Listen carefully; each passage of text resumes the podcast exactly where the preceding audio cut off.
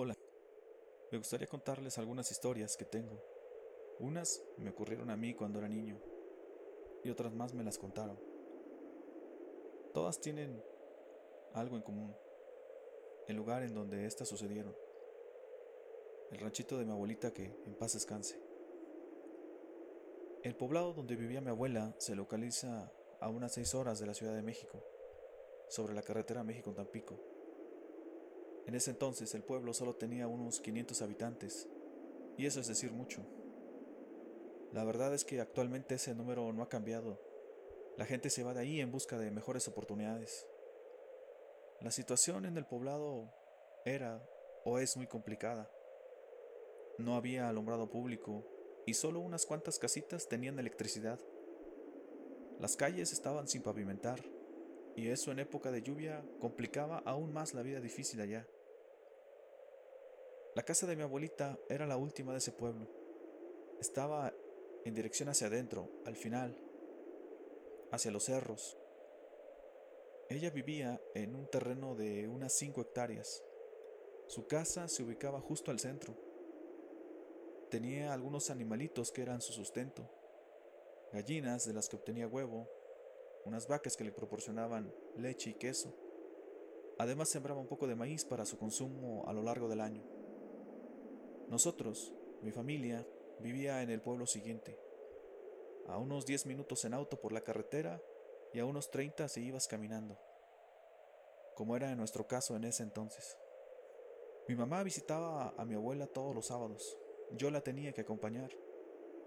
Cuando estábamos allá, mi mamá se dedicaba a ayudarle a las tareas de la casa, como la limpieza, la comida, lavar ropa, etc. Yo por mi parte solo tenía dos labores asignadas. La primera, ir a cortar hojas de luna, unas hojas muy grandes que crecen en lugares húmedos, como arroyos, ríos, lagunas. Estas hojas se lavan y sirven para envolver los quesos.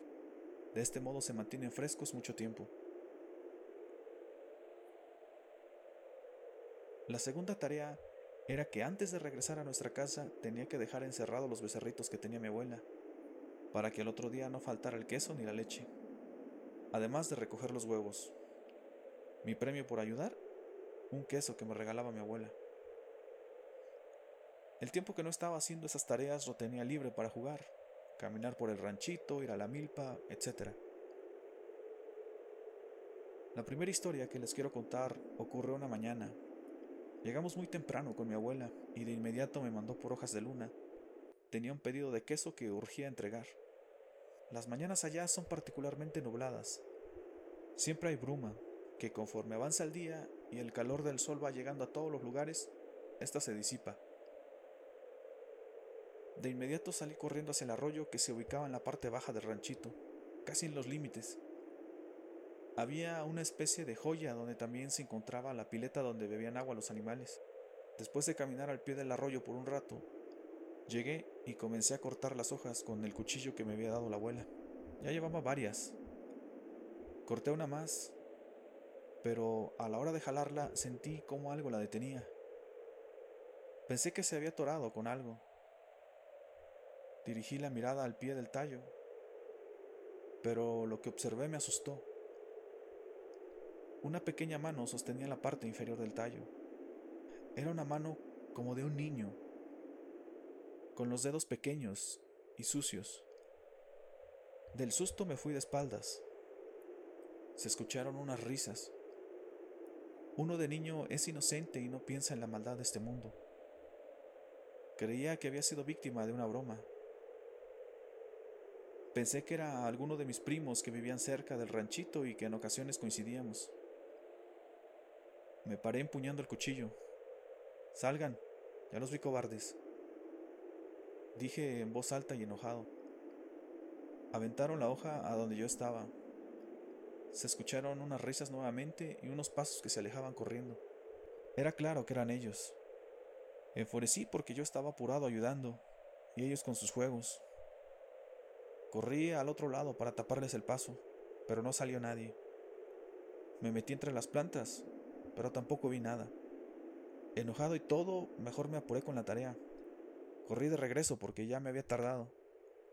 Le entregué las hojas a mi abuela y tanto ella como mi mamá y una amiga de mi abuela que iba a recoger los quesos notaron mi molestia. ¿Qué tienes, mi niño? ¿Por qué estás enojado? me preguntó la abuela. Andan por aquí mis primos, ¿verdad? Contesté en forma de pregunta. ¿Por qué lo preguntas, hijo? Me quisieron hacer una broma y quisieron asustarme. Uno de ellos agarró la hoja que había cortado. Estaban escondidos, pero alcancé a ver su mano. Escuché cómo se reían y se fueron corriendo. Corrí también, pero no los alcancé, ni el polvo le vi a los condenados. Pero ya me las van a pagar. Mi abuelita y su amiga voltearon a ver a mi mamá. La señora me preguntó que dónde había ocurrido eso. Cuando le conté a detalle me dijo que sí, que ahí se reunían mis primos para hacer travesuras. Esta señora le dijo a mi mamá que me hiciera una barrida con un huevo. Ellas se quedaron platicando en secreto y yo me salí a jugar. Yo en ese momento no entendí nada. Después supe que mis primos nunca estuvieron ahí y a quien la señora se refería que hacían travesuras, era más bien a duendes que habitaban cerca del arroyo. Es bien sabido que en lugares donde hay agua suelen habitar estos seres, además de casas viejas y lugares de ese tipo, y el rancho de mi abuela cumplía con todas esas características. Ojalá y eso hubiera sido lo único que habitaba por allá. En otra ocasión me pasó algo similar pero esta vez fue en la parte de arriba, pegado al cerro, donde hay muchos árboles. Recuerdo que andaba jugando con mi resortera. Fijaba un blanco en un árbol o en un punto en el alambre y le tiraba piedras para practicar la puntería.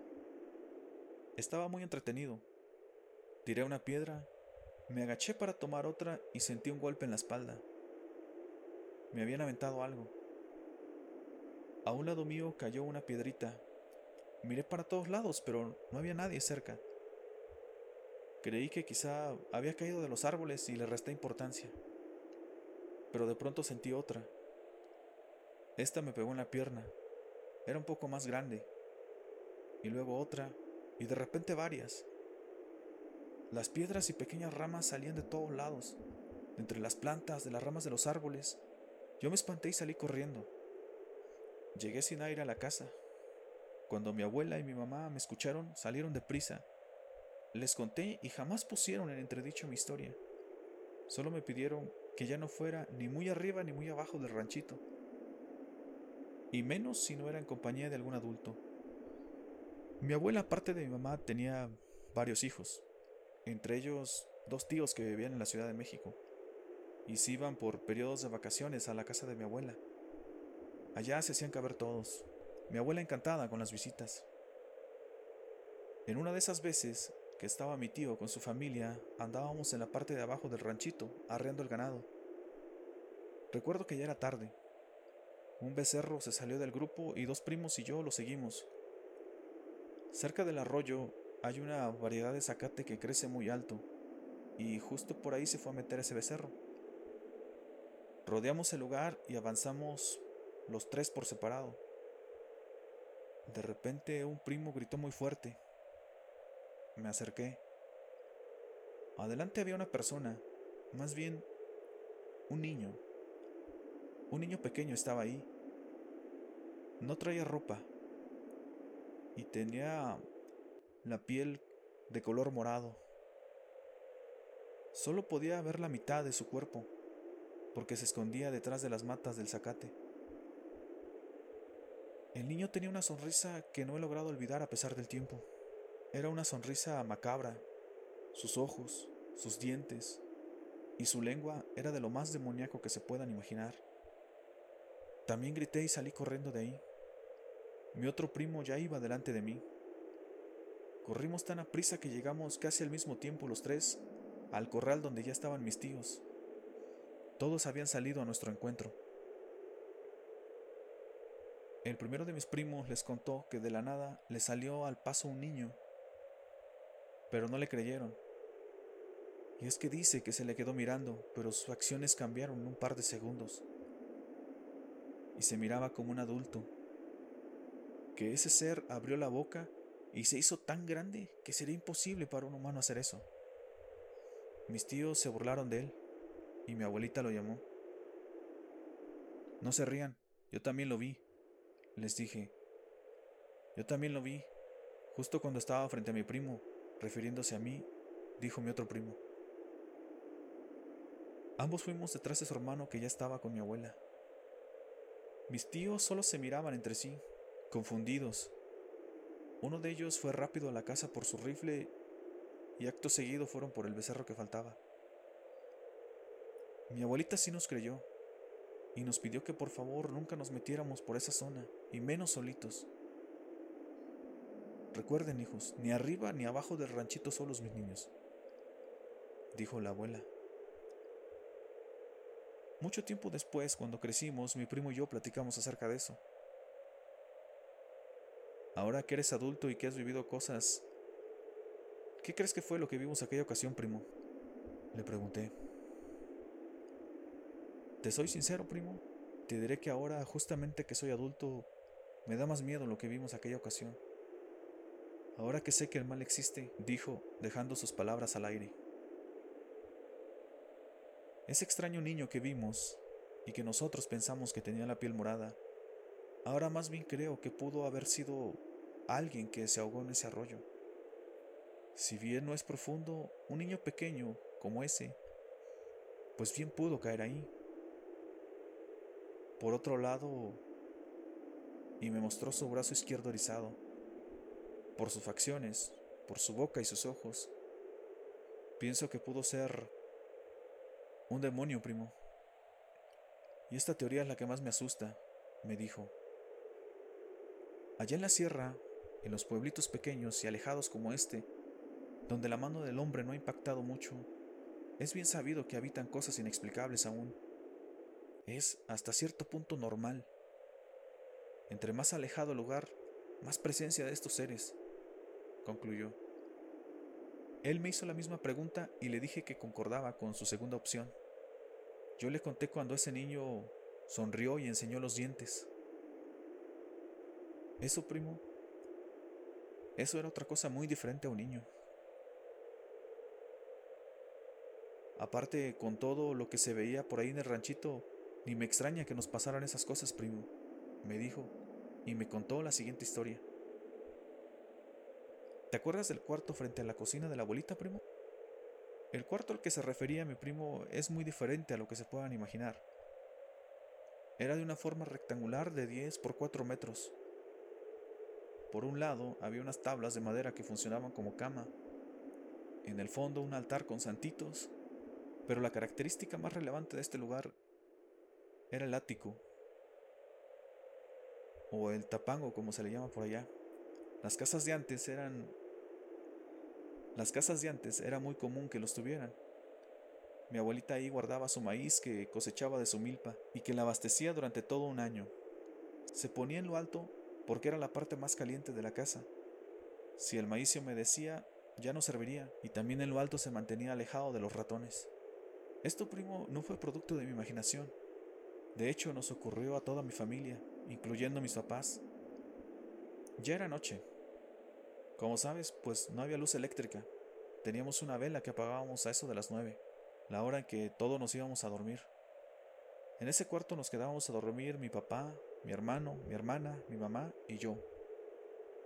En esta ocasión también estaba mi tío Jesús, pero él se quedaba en otra parte con mi abuela. Mi hermana apagó la vela Habrían pasado unos diez minutos cuando se escuchó que rascaban algo, como si una uña rascara la madera.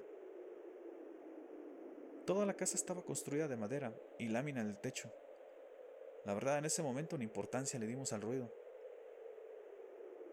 El ruido era intermitente, se escuchaba por ratitos y desaparecía. Hasta pensé que era uno de mis hermanos que no podía dormir. De repente cayó una mazorca del tapango todos nos enderezamos de los petates donde dormíamos. ¿Qué fue eso? preguntó mi hermana asustada. Mi papá intentó tranquilizarnos diciendo que solo era una mazorca que de seguro estaba mal puesta. Pero unos diez minutos después se escucharon unos pasos ahí arriba, sobre la madera. parecía que había una persona ahí arriba. Caminaba despacio, como arrastrando los pies. Y esto producía un sonido tétrico. Mi hermana empezó a llorar. Todos nos despertamos. Y entonces lo pudimos escuchar bien. Alguien caminaba allá arriba. Parecía que tenía cuidado de no pisar o mover las mazorcas. Salgan todos en silencio y muy despacio, dijo mi papá entre susurros. Él se paró primero. Todos estábamos muertos de miedo. Mi mamá abrazaba fuertemente a mi hermana que no dejaba de llorar. Mi papá fue directo a la puerta, descolgó los machetes. Él se quedó con uno y otro se lo dio a mi hermano mayor. Salimos lentamente todos. Afuera la única luz que había era la de la luna, hasta la fecha no hay alumbrado público por esos rumbos. La energía eléctrica la conectaron hace poco ahí apenas. Salimos de aquella parte de la casa y fuimos al otro lado, donde dormía mi tío y mi abuela. Las puertas de allá se quedaban apenas atoradas con una tabla o un lazo.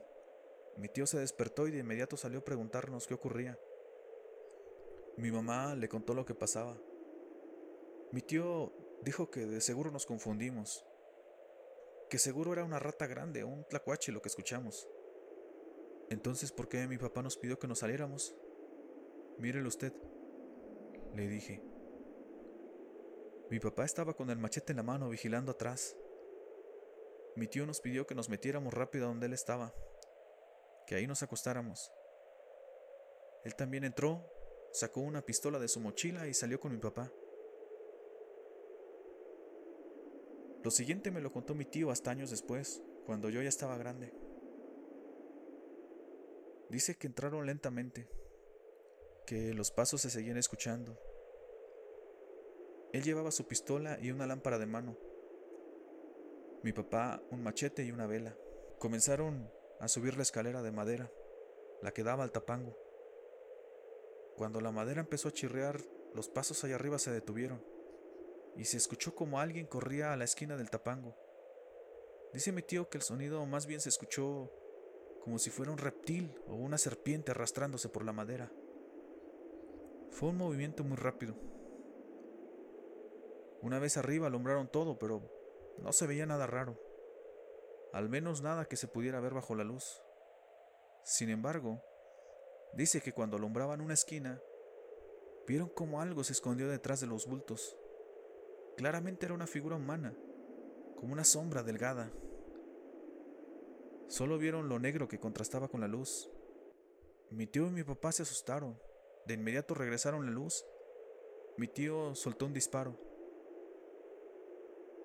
Sal de ahí, ya te vimos.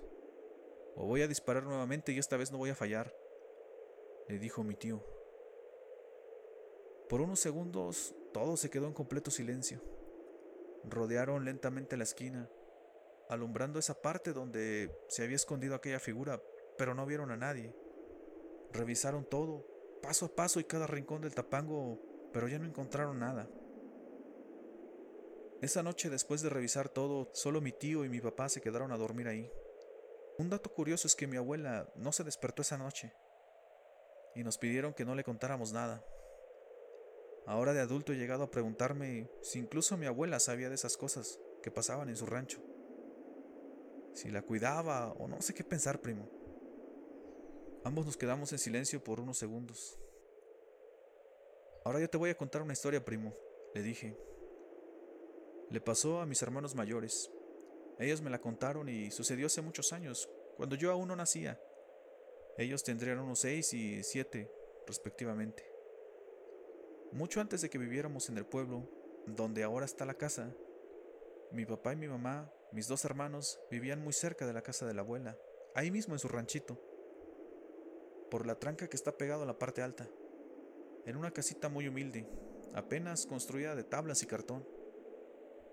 Mi papá salía mucho a trabajar por esos rumbos, pero no había transporte, así que él y las demás personas que les ayudaban a quienes los contrataban se quedaban a dormir donde les agarrara la noche. En ocasiones tardaba hasta dos días en regresar, pero de esa manera nunca le faltó nada a la familia. Y pronto pudieron comprar un terrenito y construir la casa, la que está hoy en el pueblo. Le dije y continué mi relato. Cada que mi papá salía a trabajar por varios días, mi abuela le decía a mi mamá que se llevara a sus hijos y se fueran a su casa, para que no estuvieran allá solitos. Una de esas noches mi mamá y mis dos hermanos pequeños fueron con mi abuelita. Aquí hago un paréntesis y les explico que la casa de mi abuelita tenía un patio de tierra en la parte de atrás. En medio del patio estaba un árbol muy grande. Todo esto estaba rodeado de alambre para evitar que sus animalitos se metieran a la casa. Apenas había oscurecido cuando escucharon cómo un pájaro se acercó volando. El ruido de sus alas indicaba que se trataba de un animal muy grande. Pensaron que era un sopilote o un quebrantahuesos. Se escuchó cómo este animal se posó sobre las ramas de aquel árbol. Mis hermanos, que recién se habían acostado, se pararon y le preguntaron a mi mamá que qué había sido eso. Mi mamá solo estaba en silencio acostada, pero con los ojos bien abiertos. Se escuchó cómo ese pájaro comenzó a dar vueltas por el árbol, por la casa y quizá por el ranchito. De repente se dejaba de escuchar, pero poco a poco se acercaba más y más a la casa. En una de esas se posó sobre la casita. El techo era de lámina, y el contacto de sus garras sobre el material hizo un sonido horrible como el que hace una ficha cuando la arrastran por el piso. En ese punto mi mamá y mi abuela ya estaban de pie. Comenzaron a rezar. Ambas dijeron que eso no era cosa buena. Trataron de encender un par de velas, pero éstas se apagaban constantemente, sin haber una corriente de aire dentro de la casa. Le echaron agua bendita a las velas y solo de este modo se mantuvieron encendidas. Al ver que esto funcionó, hicieron lo mismo con la parte de, la casita donde estábamos. Echaron agua bendita en todo. Y también a mis hermanos, que no dejaban de llorar de lo espantado que estaban. Se escucharon unas pisadas por el techo de la casita. Eran unas pisadas pesadas, como si algo más grande que un guajolote caminara allá arriba. Esa cosa corría y, volvía a levantar el vuelo daba vueltas. Lo sabían por el sonido que hacían esas enormes alas al agitarse. Ahora esa cosa aterrizó en el patio. Caminaba lentamente, alrededor de la casita. Dicen mis hermanos que se escuchaba una especie de risa por toda la casa. Esa cosa seguía caminando, dando vueltas, riéndose, y finalmente se detuvo delante de la puerta. Se escuchó como esa cosa comenzó a arañar la puerta, tratando de entrar. La puerta era de madera, pesada, y solo se atoraba con una tabla por dentro. Esa cosa la empujó, y por el espacio que dejaba la puerta al intentar ser forzada, mi abuelita echó agua bendita. Esa cosa emitió un chillido de dolor horrible como si le hubiera quemado el agua. Al mismo tiempo su grito parecía de enojo. Corrió y alzó el vuelo nuevamente. Gritaba de dolor mientras volaba en círculos alrededor de la casa. Se azotaba contra el techo, iba y venía. Pero un disparo rompió todo sonido que se escuchaba. Todo se quedó en silencio. Se escuchó un segundo disparo y con este un chillido de dolor. A lo lejos se escuchó cómo cayó esa cosa. Y un disparo más. Mi abuelita salió y una voz le dijo, Buenas noches, Rosita. Y le preguntó si estaba bien. Después supe que era el amigo de mi abuela, el señor de la casa más cercana. Él les dijo que esa cosa ya llevaba varios días frecuentando el pueblo, pero siempre se iba para el rumbo de la casa de mi abuela la más alejada del poblado. Ese día, cuando la noche empezó a caer, dice que los perros del pueblo estaban muy inquietos. Todos ladraban y aullaban.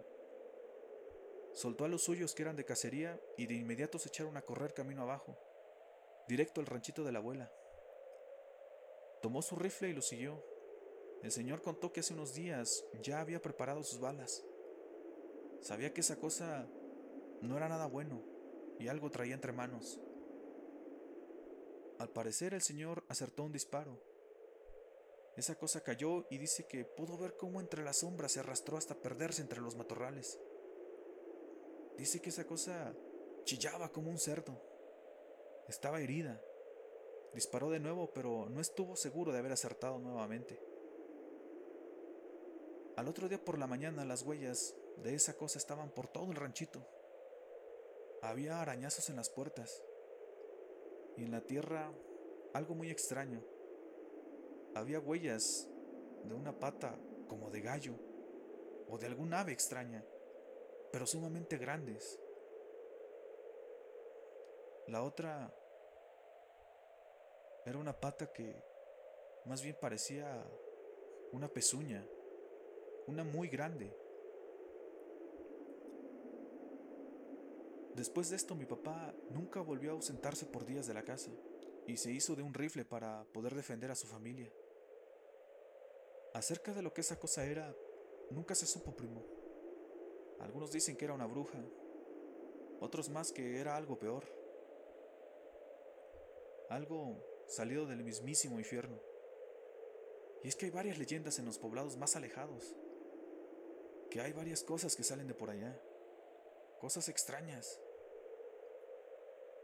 Ya para cerrar estas historias, les contaré algo de Pilón. Una tarde estábamos reunidos los primos en casa de la abuela. Ella se acercó a nosotros y le preguntamos si sabía alguna historia de miedo.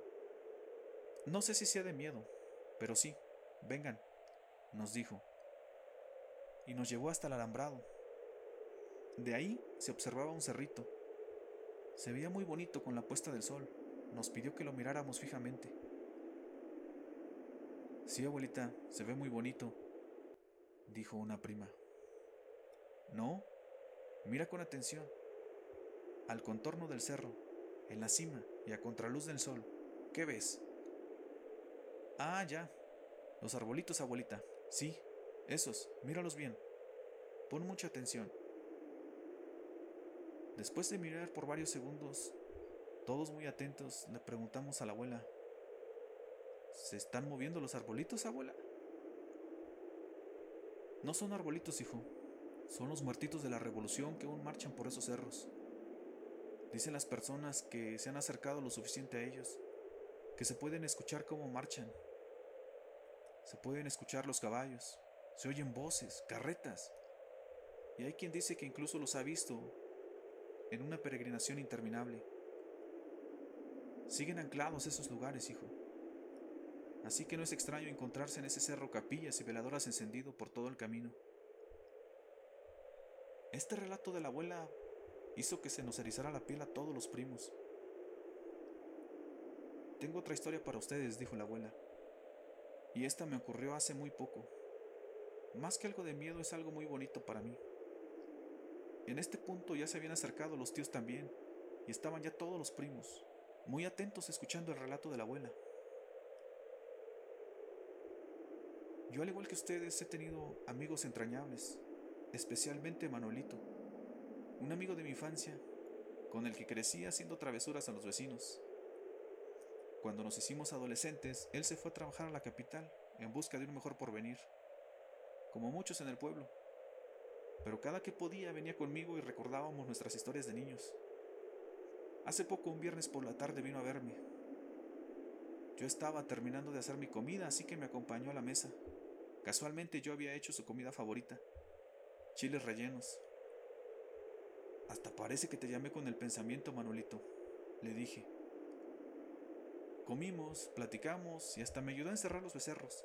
Después de eso todavía nos tomamos un café con pan. Él se fue ya casi oscureciendo, no sin antes despedirse muy efusivamente. Al otro día, como a las nueve de la mañana, llegó aquí a la casa una mujer muy bien vestida. Era una de las hijas de Manuelito.